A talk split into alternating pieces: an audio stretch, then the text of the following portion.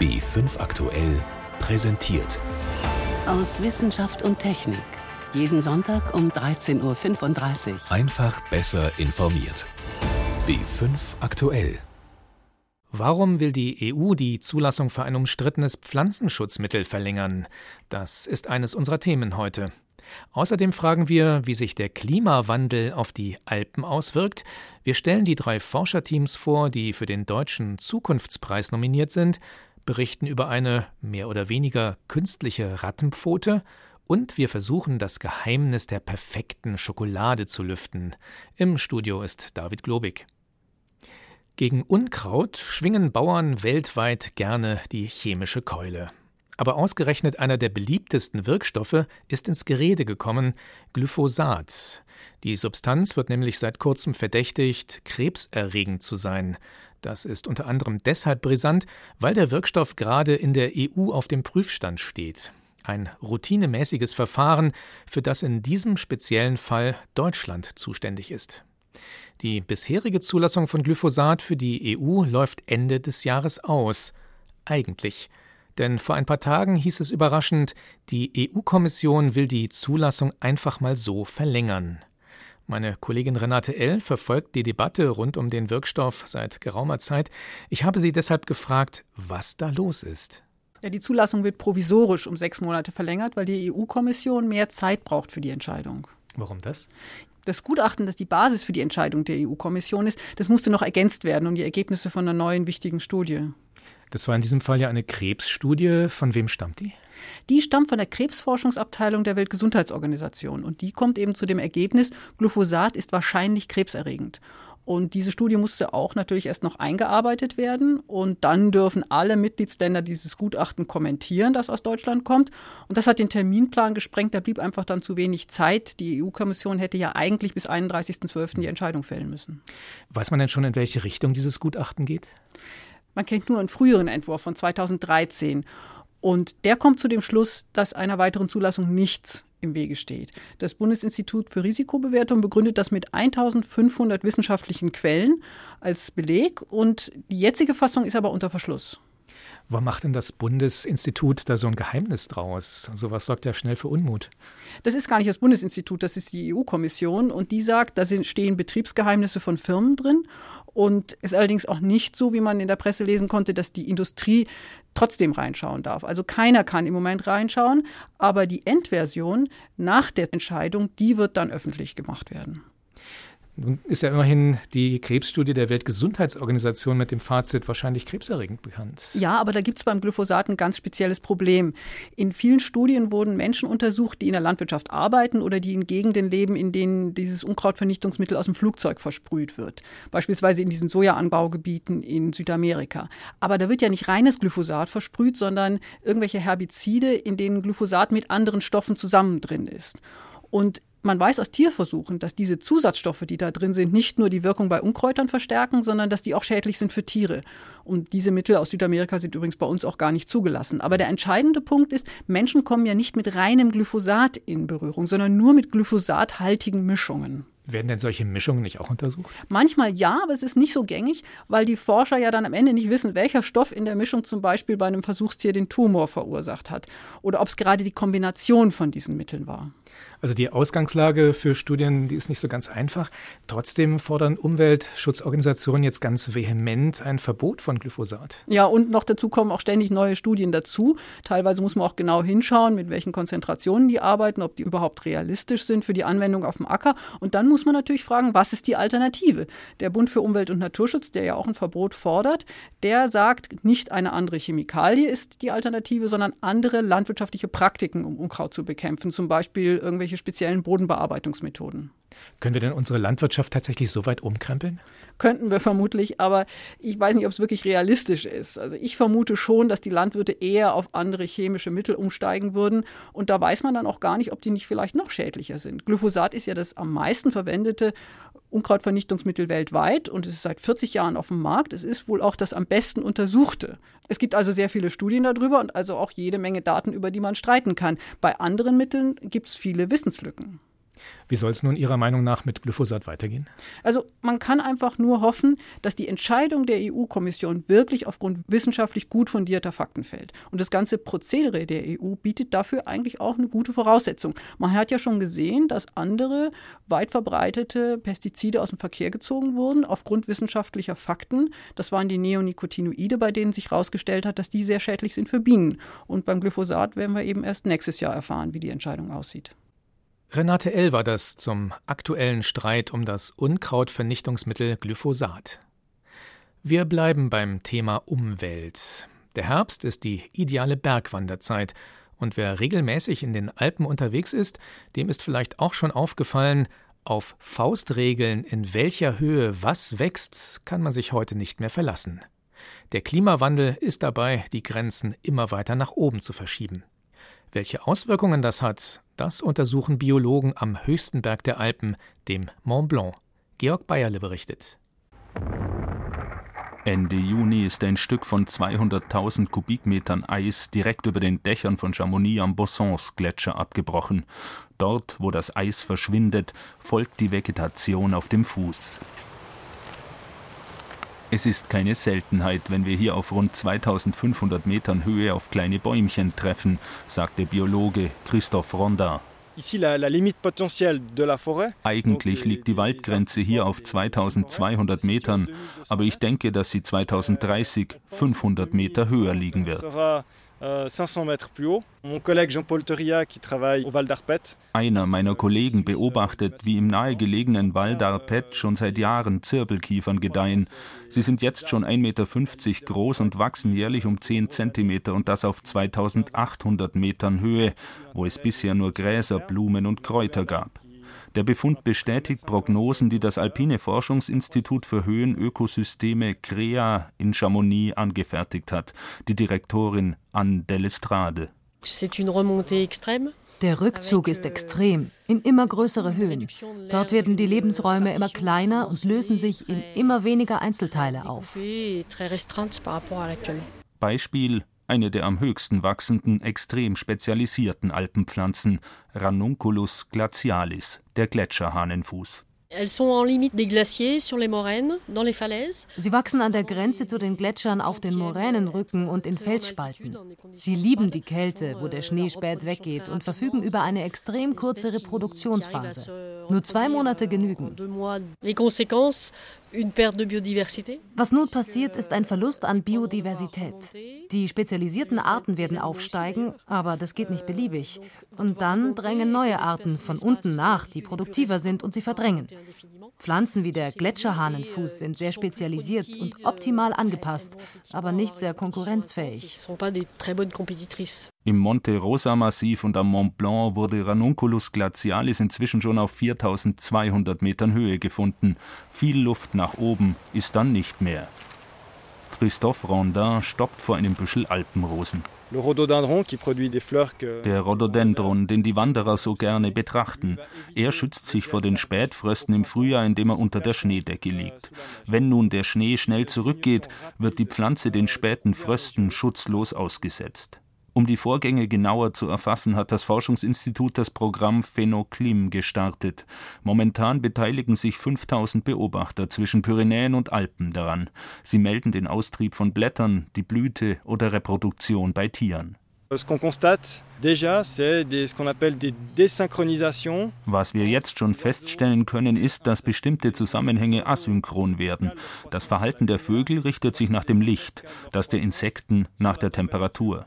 Wegen des Temperaturanstiegs beginnt der Lebenszyklus der Insekten immer früher und dann trifft die Aufzucht der Jungen bei den Vögeln nicht mehr auf das beste Futterangebot. Die gute Nachricht ist, dass sich zum Beispiel die Meisen wiederum innerhalb einiger Generationen daran anpassen. Also in drei bis fünf Jahren sind bestimmte Arten dazu fähig, sich auf veränderte Umweltbedingungen einzustellen. Insgesamt aber ist der Ausgang völlig offen. 40 Prozent der alpinen Pflanzen- und Tierarten sind mittelfristig vom Aussterben bedroht, prognostiziert Anne de Lestrade. Das Spezielle im Moment ist die Geschwindigkeit, mit der es abläuft. Und das könnte im biologischen Sinn zu schnell sein. Denn die Anpassung braucht Zeit. Und viele Arten können gar nicht im gleichen Tempo mitwandern oder ihre Anpassung auch durch genetische Entwicklungen verändern. Wie wirkt sich der Klimawandel in den Alpen aus? Ein Beitrag von Georg Bayerle. Der Deutsche Zukunftspreis oder genauer der Preis des Bundespräsidenten für Technik und Innovation ist eine der wichtigsten Auszeichnungen für Forscher und Entwickler hierzulande. Das Besondere an diesem Preis, er wird für wissenschaftliche Höchstleistungen verliehen, die gleichzeitig wirtschaftlich erfolgversprechend sind. Am Mittwoch wurden die drei nominierten Forschergruppen in München vorgestellt. Mit dabei Wissenschaftler aus Bayern. Mehr dazu von Anna Küch. Hier zu sitzen bedeutet schon eine große Auszeichnung. Sagt Ferdinand Schüth, Vorsitzender der Jury des Deutschen Zukunftspreises. In der Hall of Fame, im Ehrensaal des Deutschen Museums in München, herrscht gespannte Erwartung. Drei Forscherteams sind für die begehrte Auszeichnung nominiert. Der Gewinner kann sich auf 250.000 Euro freuen. Das erste Team ist ein Team der Infineon und der Titel dieses Vorschlags ist Radartechnologie für Autos. Ein Lebensretter geht in Serie. Die Wissenschaftler der Infineon AG aus München und Regensburg haben ein System entwickelt, das Autofahrer während der Fahrt vor zu knappen Abständen warnt. Diplom-Ingenieur Ralf Bornefeld. Der Radarsensor schaut voraus, teilweise auch zurück, um Ihr Auto drumherum und Sie können kritische Situationen vermeiden. Ich will Ihnen mal zwei Situationen erklären. Ist es Ihnen schon mal passiert, dass Sie auf der Autobahn fahren und die Spur wechseln wollen und plötzlich denken Sie, huch, den habe ich ja gar nicht gesehen. Der Radarsensor sieht das und warnt Sie vor. Oder vor Ihnen bremst jemand plötzlich sehr abrupt und Sie sehen das erst sehr spät und kommen in diese kritische Situation, es hat gerade noch mal geklappt. Der Radarsensor leitet die Notbremsung ein und bremst für Sie. Durch dieses Warnsystem könnte die Zahl der Toten und Schwerverletzten im Straßenverkehr deutlich sinken. Bislang ist diese Technik nur in wenigen Premium-Fahrzeugen verfügbar, da sie einfach zu teuer ist. Um Kosten zu sparen, konstruierte das Forscherteam also einen Mikrochip aus einem preiswerten Material. Wir haben die Basistechnologie Silizium, die Sie in jedem elektronischen Bauelement heute finden, für Radar verfügbar gemacht. Und wir sind weggegangen von exotischen Technologien, die vorher verwendet wurden. Und der zweite Schritt ist, wir haben diese dann auf Silizium-Germanium, so nennen wir diese Technologie, gebrachten Chips einfach weiterverarbeitbar macht bei unseren Kunden und damit massenmarkttauglich. Das sorgt dafür, dass solche Systeme jetzt auch für Kleinstwagen erschwinglich sind. Das zweite nominierte Team kommt aus Norddeutschland und hat die Technologie des 3D-Drucks weiterentwickelt. So lassen sich künftig auch Bauteile für Flugzeuge viel einfacher anfertigen. Ingenieur Peter Sander von der Airbus Operations GmbH. Der Effekt ist einfach, dass wir sehr ökologische äh, Teile bauen können. 30 bis 55 Prozent Gewichtseinsparung haben wir gezeigt. Das heißt, jedes Kilo, was wir nicht da in den Himmel bringen müssen, spart natürlich Sprit. Und diese Flugzeuge fliegen mindestens 25 Jahre. Das ist also eine ganz, ganz tolle CO2-Reduzierungsmaschine. Ebenfalls nominiert für den Deutschen Zukunftspreis ist die Bayer Pharma AG aus Wuppertal, die ein neues Medikament gegen Lungenhochdruck entwickelt hat. Der Wirkstoff ist bereits in über 50 Ländern zugelassen und soll den Erkrankten den Alltag erleichtern, sagt der Pharmakologe Johannes Peter Stasch. Patienten können also auch ihre normalen Tagesabläufe besser koordinieren, es ist einfacher, Treppen zu steigen und sie haben eine verminderte Atemnot in ihrem täglichen Leben. Für einige Patienten ist das Arzneimittel die erste verfügbare medikamentöse Therapie. Welche Innovation das Rennen machen wird, ist noch völlig offen. Am 2. Dezember verleiht Bundespräsident Joachim Gauck den Deutschen Zukunftspreis in Berlin. Und Anna Küch hat die drei nominierten Teams vorgestellt. Sie hören B5 am Sonntag aus Wissenschaft und Technik mit David Globig. Es war eine der spektakulärsten Operationen, die man sich überhaupt denken kann. Vor sieben Jahren haben Ärzte in München einem Landwirt, der bei einem Unfall beide Unterarme verloren hatte, zwei Spenderarme transplantiert. Er kommt damit bislang gut zurecht. Allerdings muss er seitdem Medikamente nehmen, die das Immunsystem ausschalten, sonst würde sein Körper versuchen, das fremde Gewebe wieder loszuwerden. Um dieses Problem zu umgehen, wollen Wissenschaftler passende Transplantate aus körpereigenen Zellen züchten. Auf die würde das Immunsystem einfach nicht reagieren. Wie so etwas zum Beispiel bei einer Hand funktionieren könnte, da haben US-Forscher bereits ziemlich konkrete Vorstellungen. Für die Grundstruktur benötigen sie aber erst einmal doch noch Material von Spendern, Mehr dazu von Moritz Pompel. Eine Hand aus einem Leichengerüst und aus eigenen Zellen, gewonnen aus einer kleinen Gewebeentnahme oder einer Blutspende, ein paar Wochen vor der OP. In Zukunft soll das möglich sein.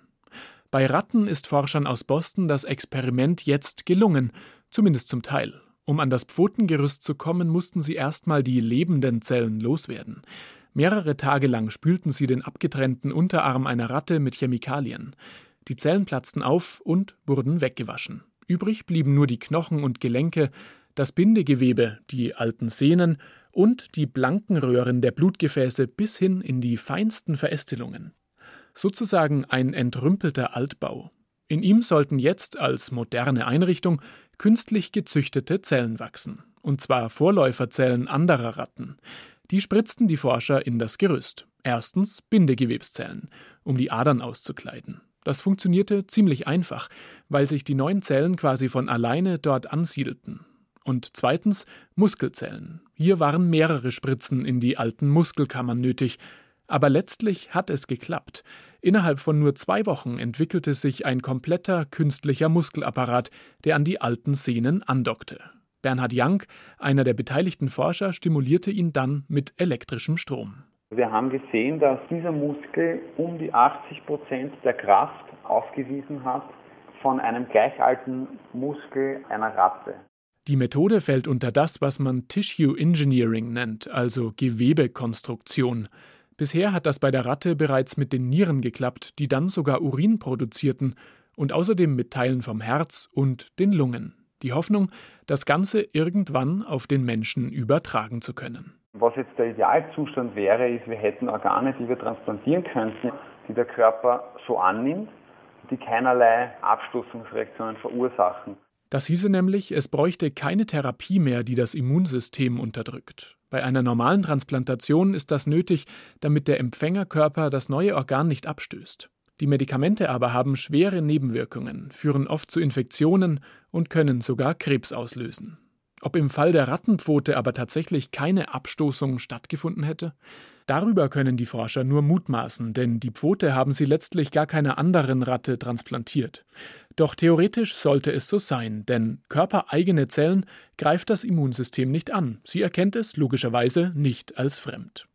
Trotzdem bleiben zwei große Probleme bei Tissue Engineering und der Rattenpfote. Erstens. Wie soll denn die Ratte laufen, wenn sie keinen Nervenanschluss hat? So bringt es Professor Raimund Horch auf den Punkt, Direktor der plastischen und handchirurgischen Klinik Erlangen. Tatsächlich ist völlig unklar, ob die Pfote je irgendwann an einer Empfängerratte funktioniert hätte. Denn die Muskelzellen allein machen noch keine Bewegung. Erst müssten die Nervenzellen aus dem Rückenmark der Ratte wieder bis in die neue Pfote wachsen. Zweitens, und das ist wohl der eigentliche Knackpunkt, es braucht für das hochkomplexe Gerüst immer noch einen Spender. Wir können das nicht einfach im Labor nachbauen. Mal ebenso mit einem dreidimensionalen Plotter. Also mit einem 3D-Drucker. Dass es an Spenderorganen mangelt, daran dürfte also auch Tissue Engineering nicht viel ändern. Außer die 3D-Drucker werden irgendwann so gut, dass es gelingt, das hochkomplexe Gerüst künstlich nachzubauen. Fortschritte auf dem Weg zu künstlichen Körperteilen für Transplantationen. Ein Beitrag von Moritz Pompel. Ich muss ja gestehen, wenn bei Kollegen Schokoriegel auf dem Schreibtisch liegen, dann kann ich da nicht dran vorbeigehen. Ich schaue also so lange bedürftig rein, bis sie mir etwas anbieten. Mit meiner Vorliebe befinde ich mich in Deutschland in bester Gesellschaft. Auf der Hitliste der beliebtesten Süßigkeiten steht Schokolade ganz oben. Durchschnittlich 10 Kilogramm nascht jeder von uns im Jahr. Was viele dabei besonders schätzen, einen zarten Schmelz, wie man den am besten hinbekommt, das versuchen Forscher in Freising herauszufinden. Janine Jakobsen hat sie besucht. Das ist jetzt eine klassische Milchschokolade, aber ich bin etwas empfindlich auf die Partikel, also es wäre mir etwas zu grob, es ist noch etwas klebrig. Schokoladenexperte Wolfgang Danzel vom Fraunhofer Institut IVV in Freising macht den Schmelztest. Für diese Billigschokolade aus dem Supermarkt fällt die Bilanz negativ aus. Danzel erforscht seit vielen Jahren in seinem Schokoladenlabor, was der Schokolade neben Kakaofett den zarten Schmelz verleiht. Sogenannte Lecithine. Sie werden dem Kakao und Zucker beigemischt. Das heißt, die Masse ist zunächst sehr plastisch, sehr zäh, fast wie Knetmasse. und dann gibt man das Lecithin dazu und dann legt sich das Lecithin auf die Partikel und bewirkt, dass eben dadurch die Kakaobutter etwas besser über die Partikel rutschen kann und wird wesentlich flüssiger und wesentlich geschmeidiger. Ohne Lecithin fühlen sich die Zuckerpartikel ein bisschen so an wie Sandkörner im Mund. Um eine homogene, fließende Masse herzustellen, reicht für eine normale Schokoladentafel ein halbes Gramm Lecithin aus. Im Schokolabor zeigt Danzel einen kleinen Becher mit Sonnenblumenlecithin her. So in der Industrie werden eben solche Lecithine, das sind sogenannte Rotlecithine eingesetzt. Das sieht so honigartig vielleicht aus, fließt so ein bisschen wie Honig, ja. Ist dunkelbraun eigentlich, etwas braun, ja. Und so einen leicht würzigen Eindruck, wenn man reinriecht. Normalerweise wird allerdings Sojalecithin für Schokolade verwendet. Doch ob Soja oder Sonnenblume, in jedem Lecithin stecken viele unterschiedliche Arten von Molekülen. Bislang war aber nicht klar, welche dieser Lecithin-Moleküle sich wie stark an den Zucker binden. Doch das ändert eine Computersimulation, die von Wissenschaftlern an der TU München entwickelt wurde. Heiko Briesen, Leiter des Lehrstuhls für Systemverfahrenstechnik, erklärt das Modell. Also was wir getan haben, wir haben diese Moleküle nachgebaut im Rechner. Und was wir dann gemacht haben, wir haben eine Zuckeroberfläche gebaut im Computer. Wir haben das Lecithin-Molekül gebaut im Computer, haben die zueinander hingelegt im Computer wieder und haben dann geschaut, wie entwickelt sich die Lage der Moleküle zueinander. Dann haben wir erstmal gesehen, dass diese Lecithin-Moleküle sich eben in bestimmter Weise an diese Oberfläche andocken. Das kann man dann wirklich visuell sehen. Dadurch haben die Forscher herausgefunden, dass sich viele ganz unterschiedliche Lecithin-Moleküle um ein Zuckermolekül versammeln. Einige kleben richtig fest an der Oberfläche, andere nur schwach. Aber die Mischung macht's. Nur wieso muss man dem richtigen Lecithin-Rezept nun durch Computermodelle weiter auf die Schliche kommen? Es wurde ja schon seit Jahrzehnten leckere, zartschmelzende Schokolade hergestellt. Vor allem aus der Fragestellung der Industrie, äh, weil eben die Sorge herrscht, dass das momentan das Sojalecithin, das noch sehr viel verwendet wird, eben in Zukunft nur noch über genmanipulierte Sojapflanzen erzeugt werden kann und die Industrie dadurch eigentlich gezwungen ist, neue Lecithin-Ölquellen letztendlich zu finden.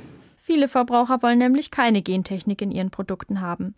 Um hier Alternativen zum Sojalecithin, zum Beispiel aus Sonnenblume oder Raps, zu finden, dient das Modell der TU München. Denn es hilft zu verstehen, wie einzelne Lecithin-Moleküle grundsätzlich funktionieren und kann unterschiedliche Rezepturen schneller berechnen. Und wie geht dann der perfekte Lecithin-Cocktail für den zarten Schmelz? Man kann sich dem sowohl experimentell als auch im Modell nähern.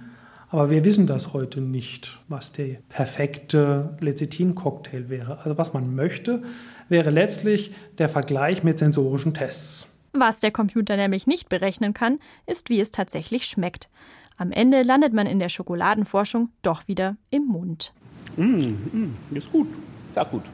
Auf der Suche nach den Zutaten für die perfekte Schokolade, Janine Jakobsen berichtete. Das war der Wochenrückblick aus Wissenschaft und Technik. Am Mikrofon David Globig.